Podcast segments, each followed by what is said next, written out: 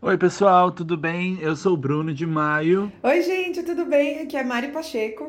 E eu sou a Amanda Faia. Você vai ouvir agora um resumo do que foi o nosso papo no Twitter Spaces da última quarta-feira para falar sobre os 15 anos de carreira da Taylor Swift. No dia 19 de junho de 2006, ela lançou o seu primeiro single. O que aconteceu de lá para cá? A gente passou a limpo. Sábado, dia 19 de junho, é, completam 15 anos do lançamento do primeiro single da Taylor. E assim, 15 anos, parece que a gente está acompanhando a carreira há muito mais tempo, porque é tudo tão intenso, todas as eras dela foram tão intensas. Principalmente, eu acho que depois do, do Red para frente foi tudo muito mais, né?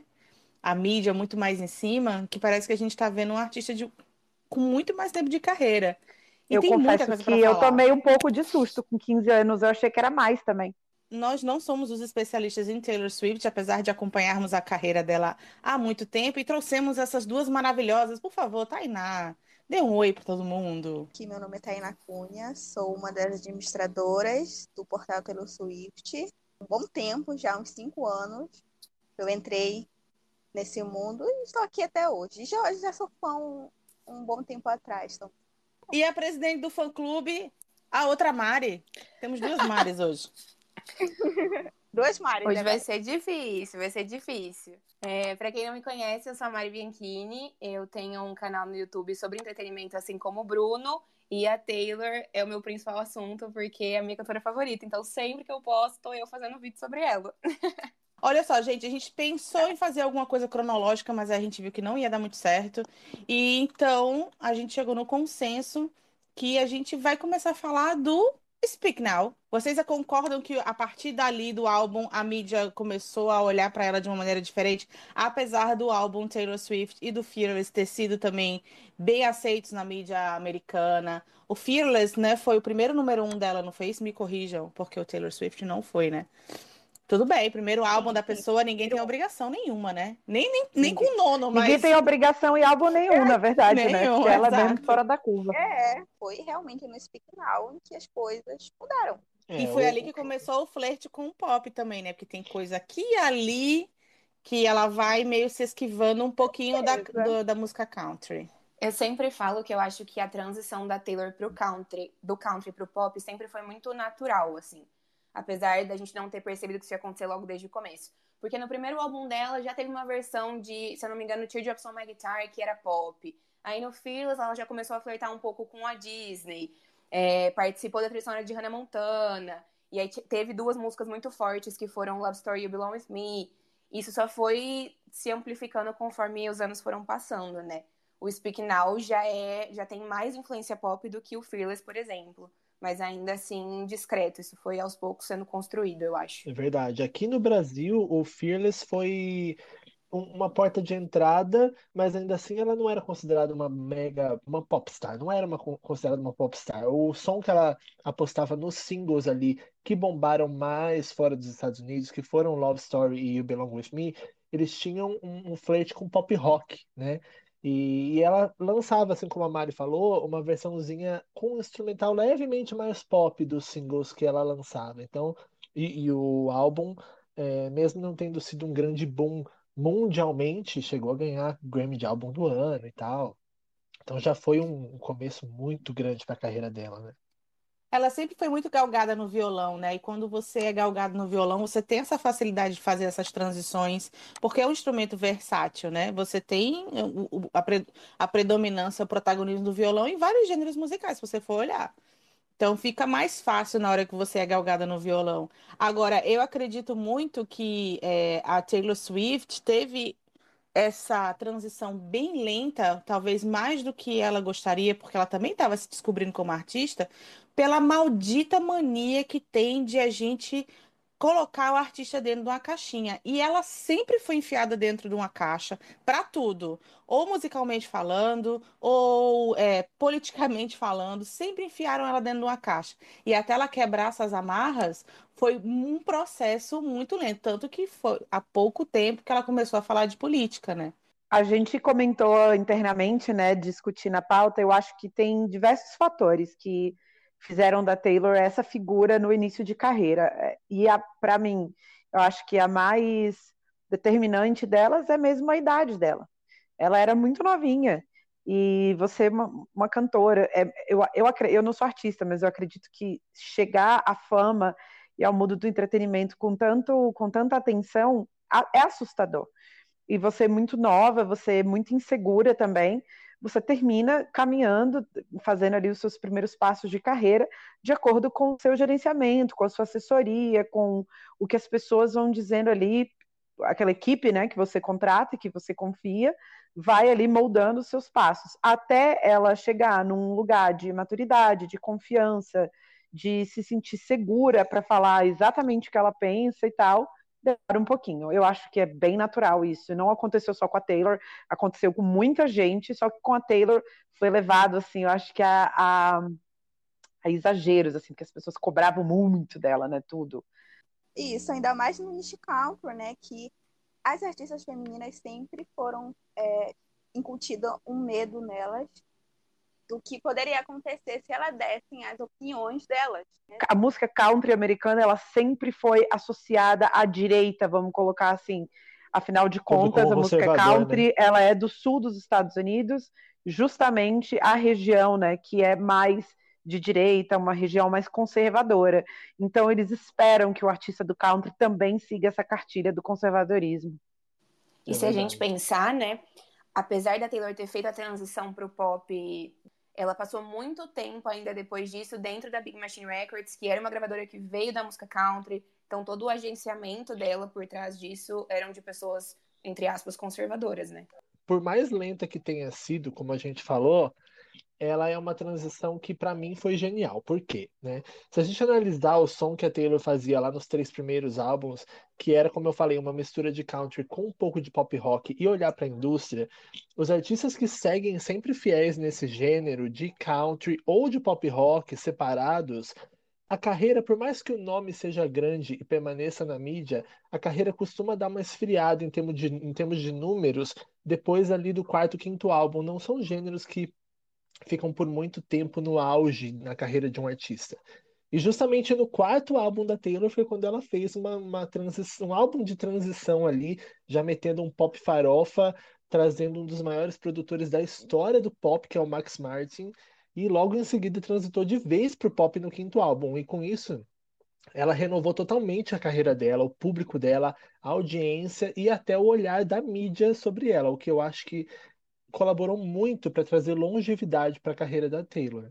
Um, um, fizer um retrospecto, quais artistas que cresceram, nasceram dentro da música country conseguiram furar esta bolha, né? Vamos ser puxar nosso, nossa sardinha aqui. Mas é verdade, com podia a, ter com dado impacto, errado. É, Cara, podia ter dado muito errado. Podia, podia ter, ter, dado, muito, muito errado. E ela meteu bronca ali de, de convencer grandes grandões ao redor dela ali, né? Para que ela pudesse tomar esse passo. É, e foi uma surpresa para o público e, e deu muito certo, mas realmente poderia ter dado errado, porque é uma coisa que a gente nunca viu acontecer com nenhuma cantora country. Ela foi para uma sonoridade mais pop, né? Vamos dizer, fez essa transição quando ela já tinha um terreno muito bem é, trabalhado dentro dos Estados Unidos, que era o, o, maior público dela. Dentro, ela tinha os Estados Unidos na palma da mão dela como cantora, como cantora country, né? E ela já era, tipo assim, vamos dizer, a namoradinha do, do país. É, e a gente até colocou como um dos tópicos da nossa conversa falar sobre a criação de engajamento de comunidade. É, mais. eu ia chegar nesse assunto. É, e eu acho que tem tudo a ver com isso. Ela fez a transição no quarto para o quinto álbum, no momento em que, para onde quer que ela fosse, a fanbase que ela tinha construído iria junto com Gente. ela. É, eu sei que, em, como qualquer fanbase, tem os xiitas, né? que distorcem um pouco as coisas, mas a Taylor criou uma sensação de comunidade, de integralidade. É muito diferente de você ser fã e você ter uma comunidade. Você ser fã, você consome uma música, acho legal, mas no caso da Taylor, há um engajamento da hora que ela posta uma foto que não tem nada a ver, tipo assim, sete palmeiras, oito palmeiras, você olha pra porra da foto e fala assim, tá que uma paisagem linda. Já entenderam é o que é e já levaram a um outro nível que move a internet num jeito e todos os veículos de comunicação que é um troço absurdo, assim, é num nível, para mim é aula. É loucura. Loucura. E ela deixou É a internet neurótica, né? Porque agora a gente não pode ver uma cantora postar três pontinhos que a gente acha que o single sai dia três. É uma coisa louca. E isso vem. é, É é, ela foi criando isso aos poucos também, desde os primeiros álbuns, nos Sim. encartes, é, nas letras das músicas. Tinha uma letra maiúscula. é, as letras maiúsculas perdidas dentro da letra da música do encarte formavam mensagens. E, isso já foi alimentando essa, essa coisa de, de investigador nos fãs, né? E aí, CSI, a galera fã da Taylor Swift é tudo Não. CSI. Como a Amanda falou, assim, eu acho que poucos artistas têm uma fanbase tão engajada quanto a da Taylor Swift. Poucos, pouquíssimos. Acredito eu que somado isso às é, ao que foi falado antes, da insistência dela em levar o som dela pro, pro lado pop. E um outro aspecto que a gente entra agora, que eu queria chamar, que é a como ficou a imagem dela após aquela questão do VMA, porque por mais que aquele episódio tenha sido extremamente vergonhoso, a Taylor ganhou uma visibilidade fora daquele núcleo do pop naquele Com episódio. certeza. Foi, um, foi uma virada, né? Por mais que muita gente queira falar que não, foi uma virada para Com ela. certeza foi, eu tenho- não tenho dúvida. E, e, assim, não só o momento ali da, da confusão com Kanye West, mas a Beyoncé voltando, convidando ela ao palco, dando o momento dela de falar para Taylor. Tipo, tudo isso aí casou para que outras pessoas comprassem a briga da Taylor, passassem a respeitar ela um pouco mais, entendeu? E quem não, quem não escutava é passou a escutá-la. Não é à toa que na mesma época, né, o Kanye ia sair em turnê com a Lady Gaga. Eles tinham uma turnê conjunta. Foi cancelada essa turnê depois desse episódio. Isso. Barack Obama chamou ele de imbecil numa entrevista pelo que ele fez. É, não vou dizer que assim, ah, a males que vem para o bem, mas se você pensar em tudo que ela conseguiu de visibilidade construtiva após o episódio e que influenciou no Reputation, que é um dos álbuns aqui, um dos mais votados até agora aqui na nossa enquete no Twitter, Em né? vários momentos da carreira dela, conseguiu virar situações que poderiam ter sido ruins e transformar essas situações em situações boas pra ela, né? E eu acho que toda, toda a história com o Kanye West gira muito em torno disso. No começo, quando aconteceu, ela era muito nova, então acho que foi difícil pra ela lidar com isso. Até ela fala um pouco sobre no Miss Americana. Conforme isso foi se estendendo muito para muito além do que deveria, e a gente já sabe o que aconteceu em 2016 com a Taylor Swift's Over Party e tudo mais, ela conseguiu virar isso pro lado dela, transformar isso numa coisa positiva, já que ela já estava inserida nessa narrativa de qualquer forma, né? E aí veio Reputation. E quando a gente traz para a narrativa do presente, como ela tem é, local de fala, quando ela fala de feminismo, quando ela fala de ativismo, né? E você, conhecendo a história dela, você entende, compreende, aceita, começa a refletir, porque ela tem local de fala. quando uma mulher faz muito sucesso, sempre tem aquela questão, eu não consigo entender por que que ela faz tanto sucesso. Ah, não consigo entender. Ah, ah, é porque escreve sobre homem. Ah, é porque isso, é porque aquilo. Sempre tentam arrumar uma justificativa do porquê a mulher está fazendo sucesso e nunca simplesmente por mérito, por inteligência, por ser uma, uma, uma artista talentosa. E ela é muito vocal sobre isso é, de uns bons anos para cá e várias outras questões de feminismo na indústria, mesmo já tendo os momentos dela mesmo ter umas brigas fúteis com cantoras que não vale a pena a gente entrar a fundo, mas é, ela evoluiu a esse ponto de, de uma verdinha lá que não respondia um, um macho escroto a dar voz para outras que hoje já estão seguindo os passos dela, quem está começando agora, né? Eu, eu acredito que o ponto mesmo de virada nessa questão foi a época do julgamento nela, né, pela agressão sexual que ela sofreu por aquela, aquele homem que não vale a pena nem citar o nome, que ela teve que passar por tudo aquilo, de ir no tribunal, de ter um júri, de ter que provar que ela estava falando a verdade, né, porque ela teve que passar por todo o constrangimento, sabe? Ela se deu conta de que, mesmo ela tendo muito privilégio, sabe? Ela sendo uma mulher poderosa, ela ainda era vulnerável, sabe? Tinha situações que ela não tinha controle, sabe? Então ela viu que não só ela passou por tudo aquilo, mas que outras mulheres também passam e nem todas têm a oportunidade que ela teve de ser ouvida e de provar que ela estava falando a verdade. Gente, e aí ela também verbaliza bastante, bastante sobre a questão de você ser dona das suas obras. E aí ela brigou bastante. Tanto Essa com... é a briga da Taylor que eu mais gosto. Peitou Spotify, peitou o Diaba 4, peitou gravadora, peitou empresário, peitou todo mundo. Porque, sabe por quê? Porque, Conseguiu o que ela queria. mas eu acho que tem um, um ponto bem importante de ser analisado. Que por que, que a Taylor Swift faz isso? Porque ela tem confiança no trabalho que ela faz.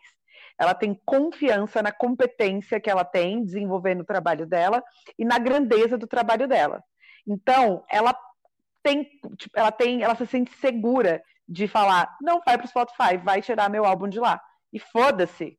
E, Aí e vo- volta a história da- do, da- do fã, né? Da, da comunidade engajada. Da comunidade sabe- também. É, afinal, foi importante porque o Spotify identificou a necessidade de ter a Taylor no catálogo e negociou com ela para isso, né? E essa negociação trouxe condições melhores para artistas até independentes dentro da, da plataforma. Então já começa a mostrar o impacto na indústria que ela tem mesmo, É né? verdade. E a briga dela com o Scooter Brown pelas masters dela também, que é também briga de gente muito grande e que ela bateu o pé firme ali, foi, não se intimidou, cara. Ela foi até o fim. E a única resolução que ela tem é regravar e ela vai regravar. Tipo assim, eu acho isso sensacional de falar o que é meu é meu.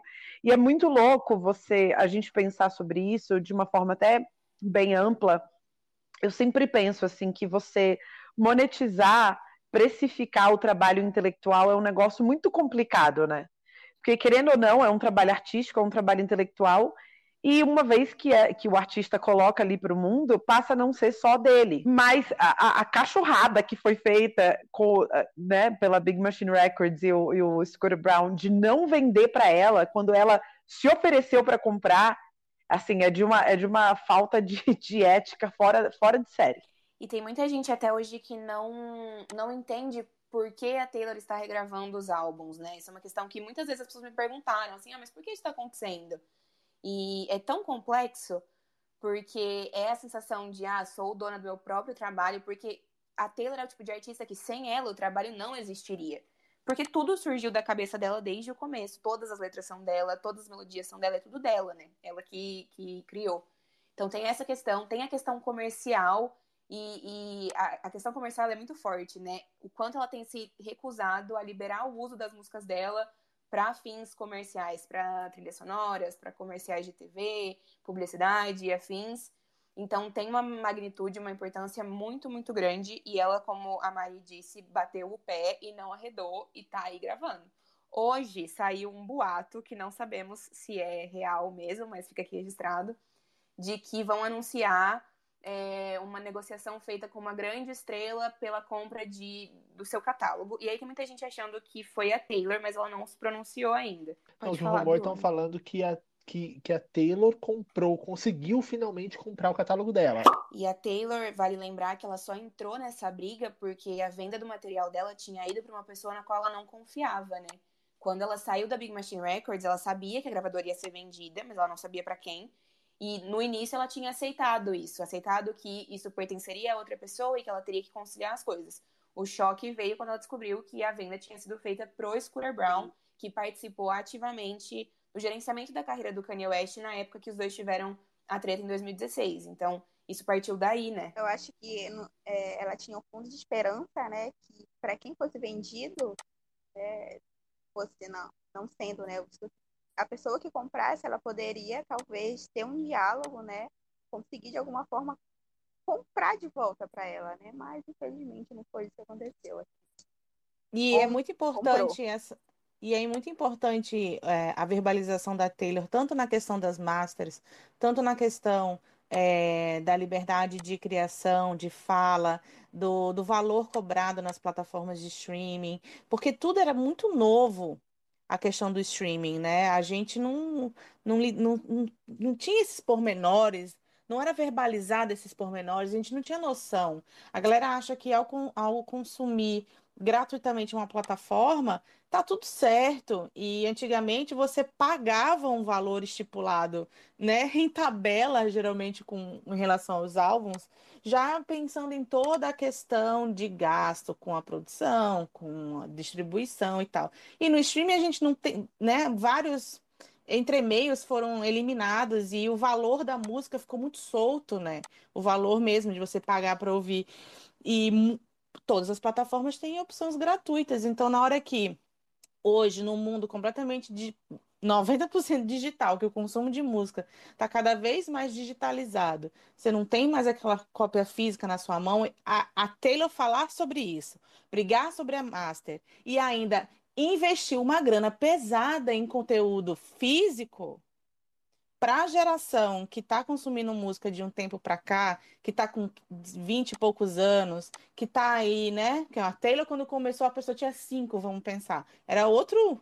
Antes disso, era outro mundo, tá, gente? Era outro, outro esquema. Um, uma artista aí, Liz, falar sobre um negócio desse, o impacto é impressionante. Com certeza, e, assim, Amanda. Ela é, é, extremamente corajosa de fazer um negócio desse, saber que realmente ela precisava verbalizar. E assim, ela usa a experiência própria, mas ela está advogando em, em nome de um, muitas pessoas, porque no, na época da Jojo não se falava sobre isso, muito menos na do Prince, né? Verdade, verdade. Muito menos. E Eu acho que antes da, antes da, da Taylor, né, da, da briga da Taylor com o Spotify, a única coisa que eu lembro, que a gente até já falou aqui de outras vezes, é da briga do Metallica com o Napster, que eu acho que é o que é mais parecido, assim, a, sendo que a situação da Taylor, ela ainda foi. Se bem que a do, a do Metallica com o Napster também fez um puta barulho na época, foi uma confusão, Tava foi no início da começando, né? MP3, é.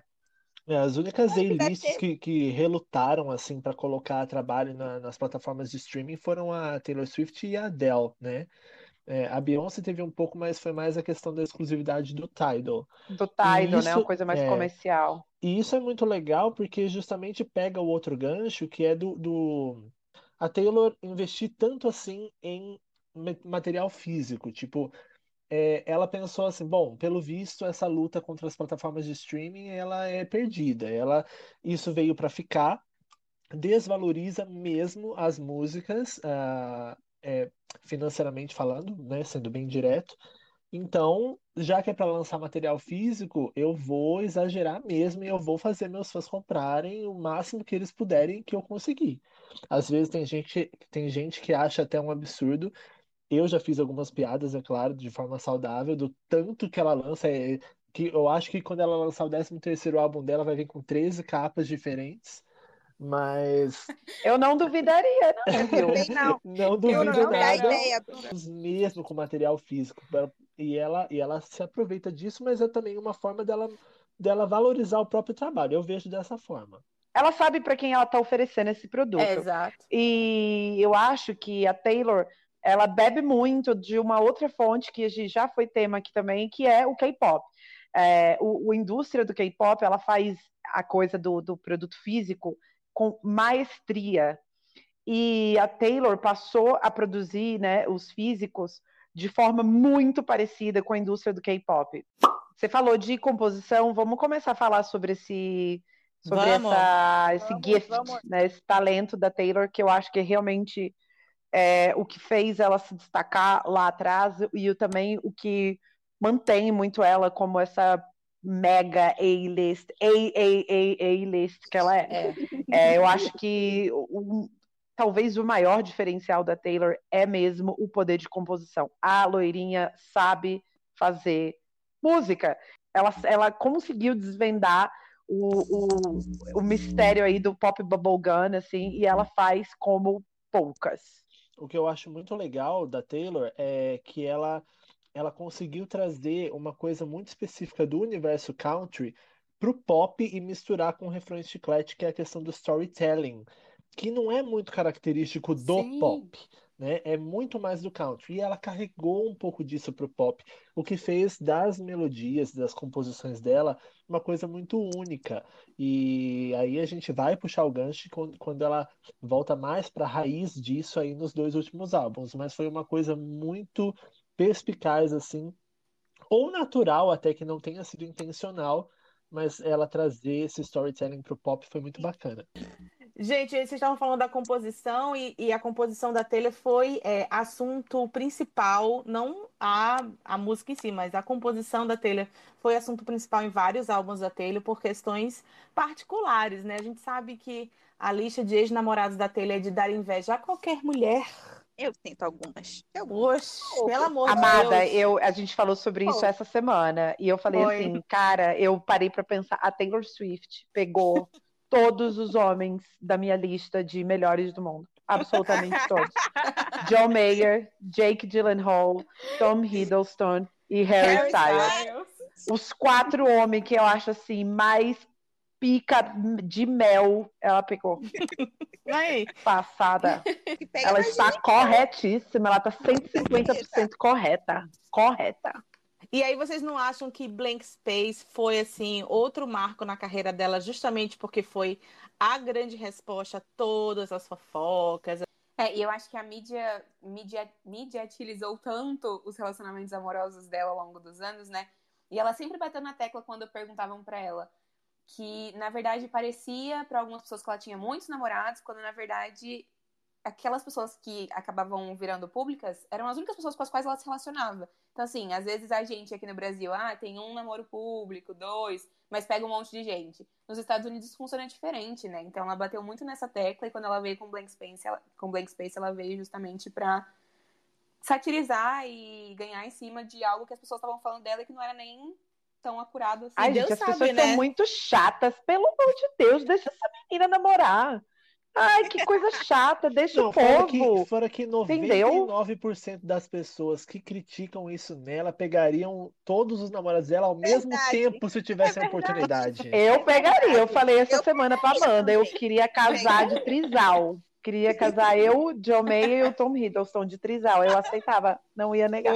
Mas é aquilo Fala que a aí, gente, Bruno. já, a gente já bateu nessa tecla aqui hoje de ela usar as polêmicas a favor dela.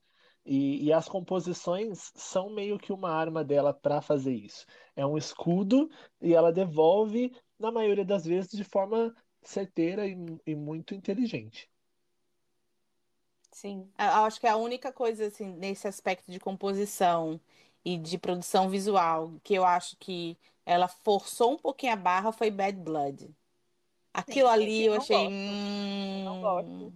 É, quem me Não, A parada sabe do que Bad squad, Blood né? é, O, tipo, eu, eu não. acho, eu acho, parece, eu acho meio adolescente, entendeu? Pro, pro meu É, gosto total. de, de uma O pessoa velha de 36 anos, eu acho bem adolescente. E mesmo na época que foi lançado, porque eu não tinha 37, tenho 36 agora, já achava meio meh, assim, meio, ai, Taylor Swift, pelo Sim, amor de Deus, eu mulher. ouvi o álbum e eu ouvi essa música, né, né, tipo, sem, sem ir procurar a letra e tal, sem saber exatamente qual era a história contada, eu já não tinha gostado muito. Já É Então, uma- na verdade, eu acho fracas. que foi piorado com o clipe, por conta do negócio do squad e tal. E aí, tipo assim, nossa, um monte de mulher bonita, um monte de modelo, sabe? Assim, ai, mulher, pelo amor de Deus. Eu, do fundo do meu coração, eu acho que essa treta toda aconteceu por falta de uma conversa, velho.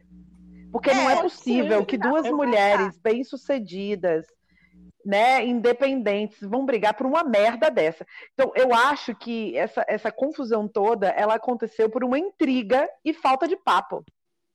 Certeza, E a é mídia em necessário cima, né? Porque a E a mídia piorando é, a situação. Eu acho que não tem problema nenhum a gente falar a respeito, porque isso mostra que as pessoas é, fazem cagada, não importa o quão ricas e famosas sejam, e que depois evoluem ou não. E no caso dela, evoluiu e muito. Então a gente usa isso como gancho até pro, como um exemplo do que ela se transformou como mulher, né? Antes da gente chegar em Folklore e Evermore, né, que é um- uma super mudança, eu não queria deixar Lover de fora.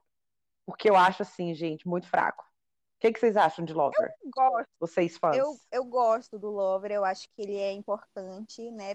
Por, por, ser, por sair, por ele ser o álbum em que ela finalmente, né, obtém as músicas dela, é dela, é tudo dela ali. Ela criou, é tudo O dela. momento é importante, né? É, O momento. momento é importante, mas na questão sonora, eu acho que ela é muita coisa reciclada.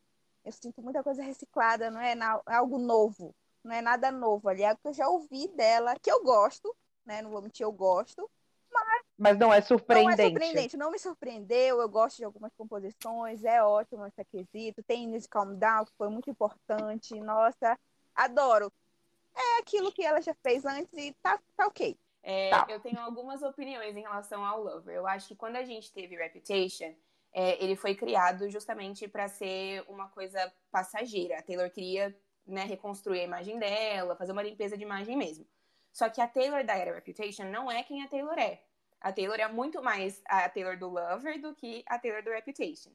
Então, eu, eu acho, eu acredito com muita força que ela não queria que a imagem do Reputation se estendesse por muito tempo. Então, pra mim, a imagem que ela criou no Lover veio justamente pra já se contrapor super e fazer uma segunda limpeza de imagem, dessa vez sem a necessidade de se provar. Mas sabe? Precisava, veio. precisava sair do inferno pro jardim de infância?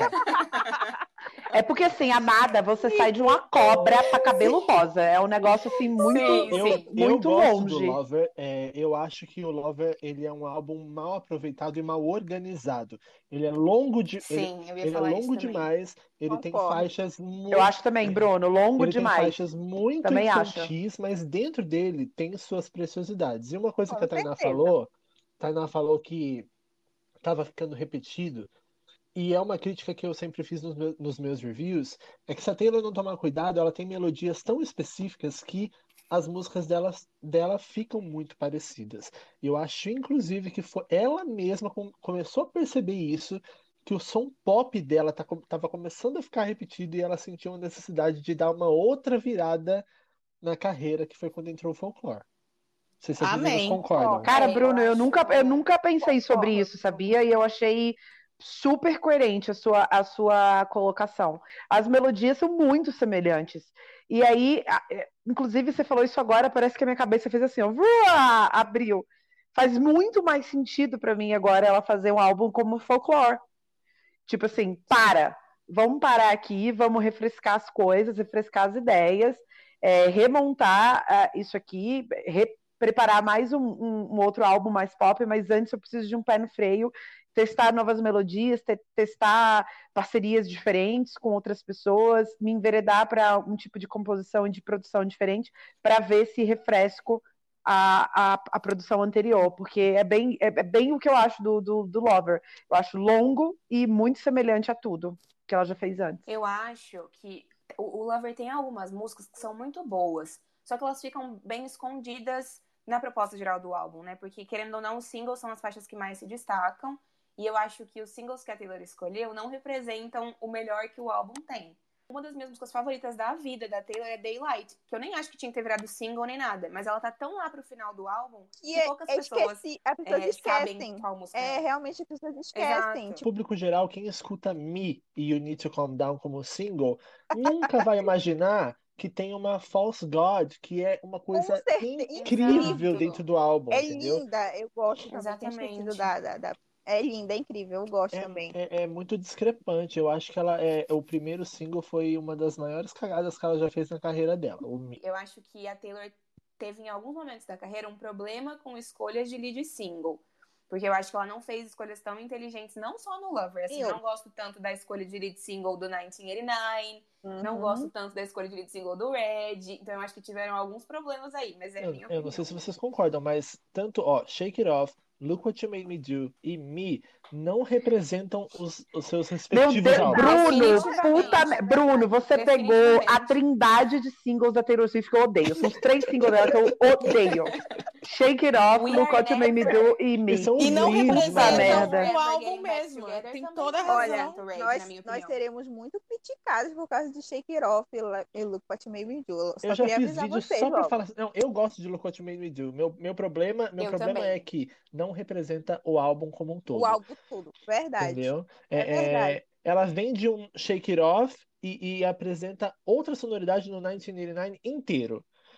Pega um Look What You Shake It Off eu acho Shake It muito Off bobo, é o gente. destoa, O álbum, o completo. 1989 é um álbum tão bem construído, é um álbum tão maduro, assim, é uma Taylor Swift amadurecida ali, né, depois do Red, e eu acho Shake It Off uma bobagem. Não sei. É, então, eu acho que rolou um problema de escolha de lead single mesmo. Pra mim, nem We Are Never Ever Getting Back Together do Red representa o que o álbum é de fato, sabe? Então, desde aí até Shake It Off, Look What You Made Me Do, entre essas, é uma que eu gosto mais.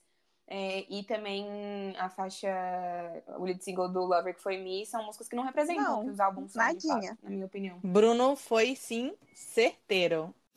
Mas aí a gente chega pra mim no álbum mais coeso, sonoramente e de composição da Dona Taylor, de um nível de amadurecimento assim berrante, quando ela deixa de falar em primeira pessoa e passa a falar em terceira pessoa e traz e traz mais uma outra pessoa que nunca trabalhou com ela, com uma sonoridade lá do álbum do trabalho pessoal dele completamente diferente. Folklore, pra mim, é a melhor coisa que Taylor já fez na carreira dela, do primeiro ao Evermore. Sim, com É, certeza. é isso mesmo. Ela, com- ela resgata muito da, das características de composição do country, mas mantendo uma sonoridade ali que é, não dá pra gente chamar de country. Ela aposta ali num folk, num popzinho mais suave, É folk, né? Não é músicas. É country. folk, é. Pô, é, É, pô. E realmente o Ela usa folclore, muito banjo. o folclore é uma coisa, é álbum. outra virada de chave na carreira dela, que, como eu falei antes, pra mim também veio num momento crucial, onde o pop dela estava começando a desgastar.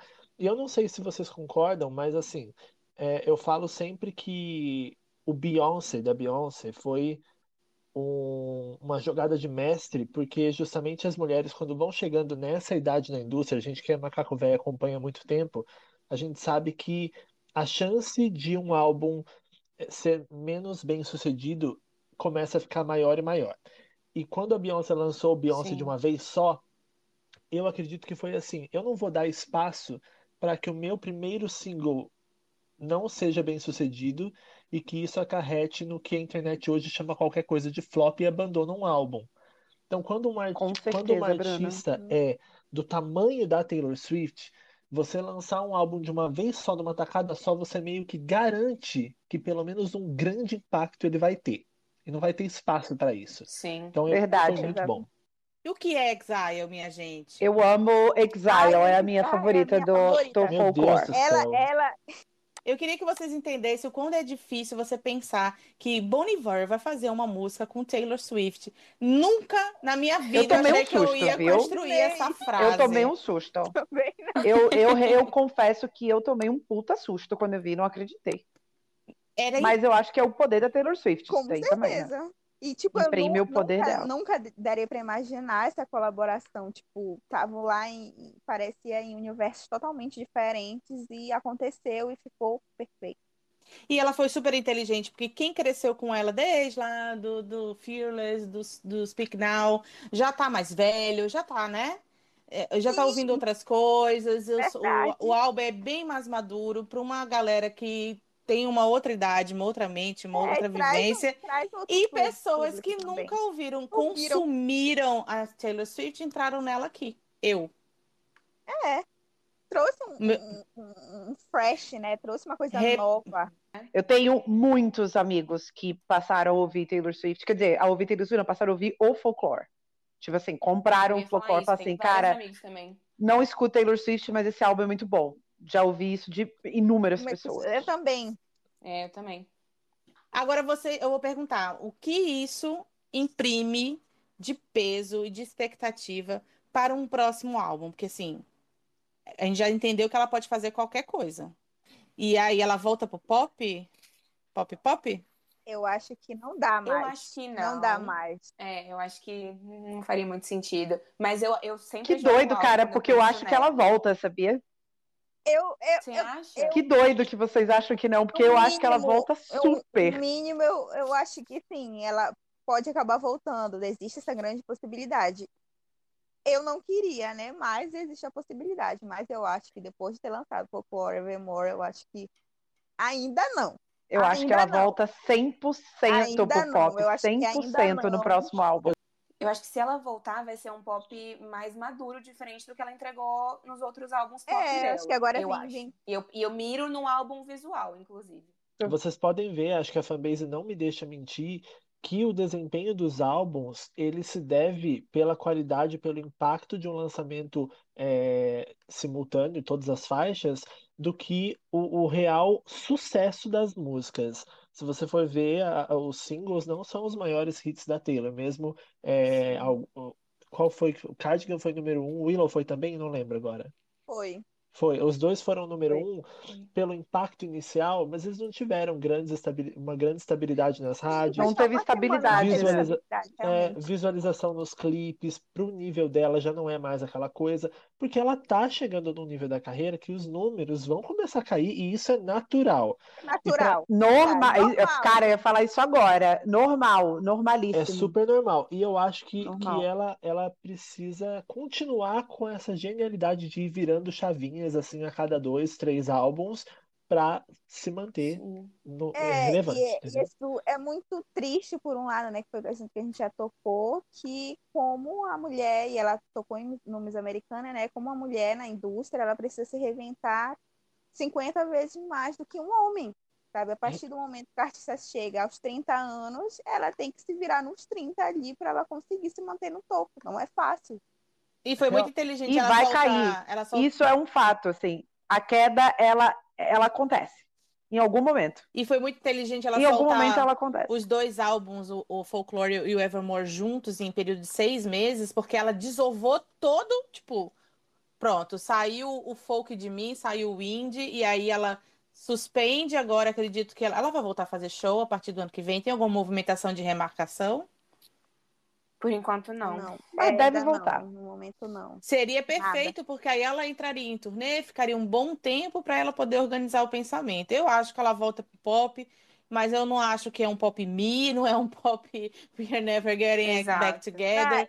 É, Tomara, tomara que seja um pop mais. Acho que Não, gente, mas eu não tô achando que ela vai fazer a mesma coisa de antes, até porque Não. seria muito burrice da parte dela. Quando Eu eu, digo que ela de- chiclete. deixa o folclore, eu acho que ela é, pode é tipo, deixar o banjo de lado e voltar pra produção pop, eu entendeu? acho que ela pode Seja entrar letras numa mais vibe interessantes e Ed tal. Sheeran, que é amigo dela, aquele pop ainda pegado no violão, mas que tem um não tem tantos elementos eletrônicos como o pop bubblegum tem, entendeu? Pode ser uma saída para ela, né? Ou até uma ponte para um outro álbum pop bubblegum daqui dois álbuns, três álbuns. É verdade. E Tainá, É verdade. você falou uma coisa aí da, da cobrança em cima das artistas mulheres, mas eu vou falar uma coisa que eu venho percebendo ao longo dos anos, do, é, dos últimos anos, é que essa cobrança é muito da parte dos próprios fãs das mulheres, entendeu? E aí o que Sim, acontece? é. É, é, essas mulheres se veem numa, numa situação onde nada que elas fizerem vai ser exatamente o que o fã estava esperando. E o público pop acaba cobrando de homens que não se vendem como popstars, diferente das cantoras que se vendem como popstars. Eu não posso cobrar do, do Ed Sheeran e do Shawn Mendes é, uma eras, eras com sonoridades estéticas completamente diferentes quando eles se vendem como singer-songwriter, tipo voz, violão, guitarra, show com banda. Não é entertain, não é, é né? popstar, né? Exato. Uma coisa que o The Weeknd, ao contrário, já vem mostrando que não, eu sou um popstar. Ele, me- ele quer se vender como pop. Então aí a gente pode esperar isso dele. Então as pessoas pensam muito nisso. Ah, o Ed Sheeran faz sucesso, mas não muda nada. Mas é o gênero que ele segue. E é o que o público dele espera. Agora, Bem, o cara mulheres, vestido né? de vampiro pode ser até que a gente quebre a cara, né? Daqui a uma semana, né? Exato. Acho até, inclusive, que ele É tá verdade. fazendo Eu isso por pressão em cima dele. Porque o povo fala, ah, você faz sempre a mesma coisa, entendeu? Mim, É, eu deixava assim. acredito também. É, eu acho que a gente fez um panorama bem legal de tudo que é, né, os destaques da- dos 15 anos da carreira da Taylor. A Taylor é um- é uma artista muito prolífica, ela trabalha muito, ela tem muita coisa, sempre tem o que se falar sobre Taylor. Na verdade, dá até pra gente fazer um programa sobre um detalhe da carreira da Taylor, né? Não precisa nem ser de panorama de muito 15 o que anos falar. porque tem muito o que falar sempre. É, mas, claro, se vocês que, que ouviram quiserem pontuar alguma coisa, é só marcar a gente, usar a hashtag, falar o que vocês acharam, é, o que vocês acham que faltou, se a gente esqueceu de falar sobre alguma coisa muito importante. E é isso, eu vou agradecer logo a Mari e a Tainá, muito obrigada por terem topado. Ah, obrigada a vocês pelo convite, adorei o papo. É- Também, gente, obrigada mesmo. Foi ótimo conversar com vocês. As duas horas parece que passaram voando. Parece, né? Gente, É uma vamos, dualidade. vamos, vamos estourar a bolha do jabá agora, Mari? Faça o seu jabazinho agora. Ei, conversa. Gente, pra quem não me conhece ainda, eu falo de entretenimento no YouTube. Tem o meu canal lá, falo sobre música pop, sobre séries, filmes, livros e assuntos relacionados. É só pesquisar por Mari Bianchini. E eu também tô no Twitter como Mari Bianchini, no Instagram como Mari S. Bianchini, porque o Mari Bianchini não estava disponível. Tainá, manda o seu jabá aí, então. Bom, gente, eu sou Tainá, né? Mas eu sou uma das caras por, tá, por trás do portal Taylor Swift, né? A gente está aqui no Twitter, infelizmente, por enquanto, porque a nossa conta lá no Instagram foi suspensa. Não sabemos o motivo. Eita, não. Então, por enquanto, é. Então, por enquanto, a gente só tá aqui mesmo no Twitter. P Taylor Swift BR. Eu daria as minhas redes sociais pessoais, mas eu não posto nada, então não vou dar, porque não tem nada para vocês verem lá. ah, muito bem, gente, muito obrigada. A Mari deu todos os recados. Sábado, exatamente o dia do aniversário de 15 anos da carreira da Taylor. Esta conversa vai editada, porque ninguém é doido de escutar duas horas e meia para as plataformas de áudio. A gente está no Spotify, a gente está na Deezer, na Apple Music, na, no Google Podcasts. Ah, é muita coisa, mas estamos todos lá, tá bom? Ouçam bastante, compartilhem e semana que vem a gente volta. Lembrando que o tema vai para o tema vai ser revelado na live do Bruno domingo. domingo. Isso na aí. Twitch. E lá na Twitch todo domingo, 8 horas da noite, a gente revela o tema lá. E o que mais que eu tenho que falar? Bom, sigam a gente também nas redes sociais do Furando a Bolha que é no Twitter, arroba Furando a Bolha, no Instagram, arroba o Furando a Bolha. Para quem está ouvindo pela primeira vez a gente aqui, a gente já tem dois episódios no ar de podcast, um sobre tudo sobre a indústria do K-pop, que está muito legal, e um sobre o poder da nostalgia. Então já, já estão no ar esses episódios, caso vocês queiram ouvir, quem está aqui no Twitter escutando a gente. E é isso, gente. Obrigado. Semana Obrigada. que vem a gente volta. Obrigada, Obrigada gente. Beijo. Beijo e boa noite para todo mundo. Beijo. Beijo. Tchau, tchau. Beijo, tchau. Tchau.